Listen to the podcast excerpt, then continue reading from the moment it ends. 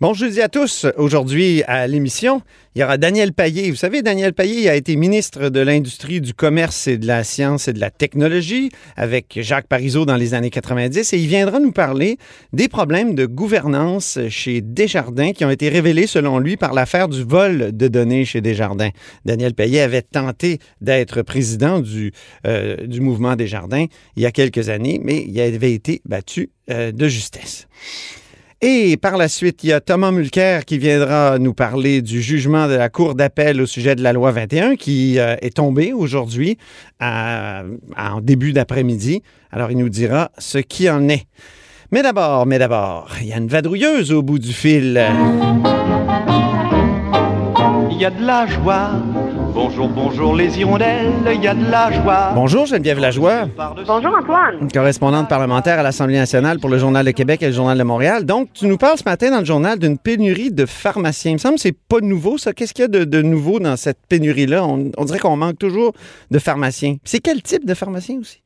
Ben c'est ça. J'allais te dire que euh, c'est pas ce dont, dont, on s'imagine là, celle-là au coin, aux familles Prix ou aux gens coutus là. Je parle pas de ces pharmaciens-là parce qu'en fait, les pharmaciens dans le secteur privé, il n'en manque pas. Les, pharmaciens qui manquent, ce sont dans les établissements de santé, c'est-à-dire euh, dans les hôpitaux, les CHSLD, euh, ceux qui travaillent pour les qui... Donc, c'est eux qui... C'est de, ces pharmaciens-là euh, dont le Québec a le plus besoin, et ce sont donc des employés de l'État, hein, contrairement donc au secteur privé. et c'est ces pharmaciens-là qui manquent. Il en manque 284 à l'heure actuelle à travers le Québec. Tout dépendant des régions, dans certaines régions, euh, la pénurie est plus importante. je pense à des régions comme, par exemple, l'Abitibi-Témiscamingue ou le, la Côte-Nord.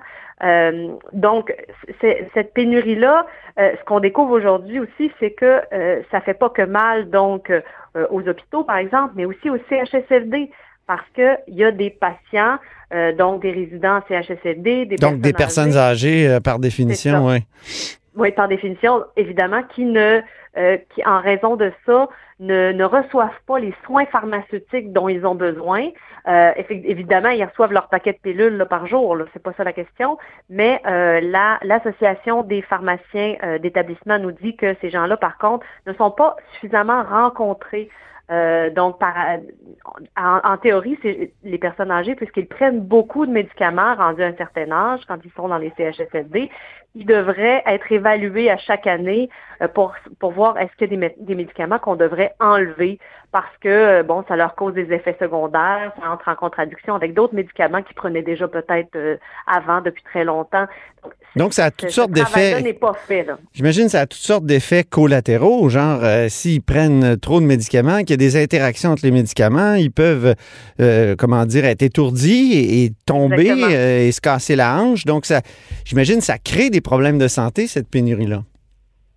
Tout à fait. Donc, euh, ce que les médecins, ce que les, euh, pardon, ce que les pharmaciens euh, d'établissement souhaitent, c'est que donc le gouvernement, qui est l'employeur finalement, leur offre des conditions de travail plus attrayantes.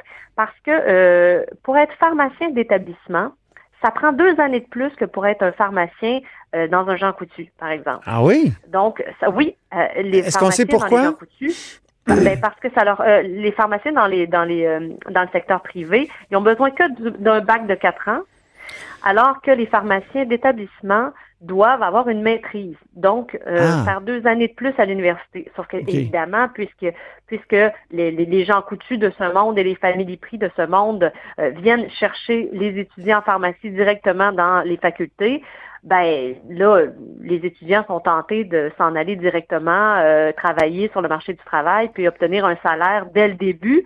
Euh, et euh, donc faire deux années supplémentaires pour avoir finalement peut-être un petit peu moins ou à peu près le même salaire en fin de carrière bon, ça tente moins les étudiants, les jeunes étudiants. Ah oui, puis ça peut être très lucratif aussi dans le privé, avoir sa propre pharmacie. Donc, euh, ça fait penser aux problèmes des, dans le monde juridique des, avocats qui sont plus attirés vers le privé que vers, mettons, des, des, euh, postes comme procureur de la couronne euh, et, qui sont parfois plus difficiles et, et moins lucratifs. Tout à fait. Mais en ce moment, actuellement au Québec, 73 donc des étudiants, euh, des, pharmaciens travaillent dans le secteur privé. Hein? Euh, donc, c'est Ah oui. énorme. C'est vraiment une énorme majorité. Donc, pour c'est ça. Donc, ce que la- l'Association des pharmaciens euh, d'établissement souhaite, c'est que le gouvernement donc euh, euh, soit plus attrayant. Donc, augmente un peu les salaires, euh, au moins équivalent à ce qui est fait dans le privé pour les jeunes étudiants qui commencent. là. Ça voudrait, ça voudrait dire quoi? Euh, Ben, en ce moment, Cette augmentation. quand un pharmacien euh, d'établissement sort de l'université, euh, il gagne à peu près 47 euh, dollars de l'heure, OK. euh, alors que dans le privé, il en fait 55.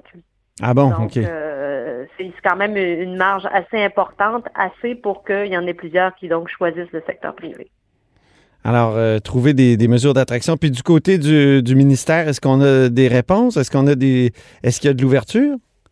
Pour le moment, je n'ai pas obtenu de, de- de réponse encore. Euh, J'ai lancé une question, mais je n'ai pas de réponse à l'heure actuelle. Euh, Peut-être euh, plus tard dans la journée. On t'imagine chercher cette information, Geneviève, comme d'habitude, cette tête chercheuse que tu es. C'est ça. Merci beaucoup, Geneviève Lajoie.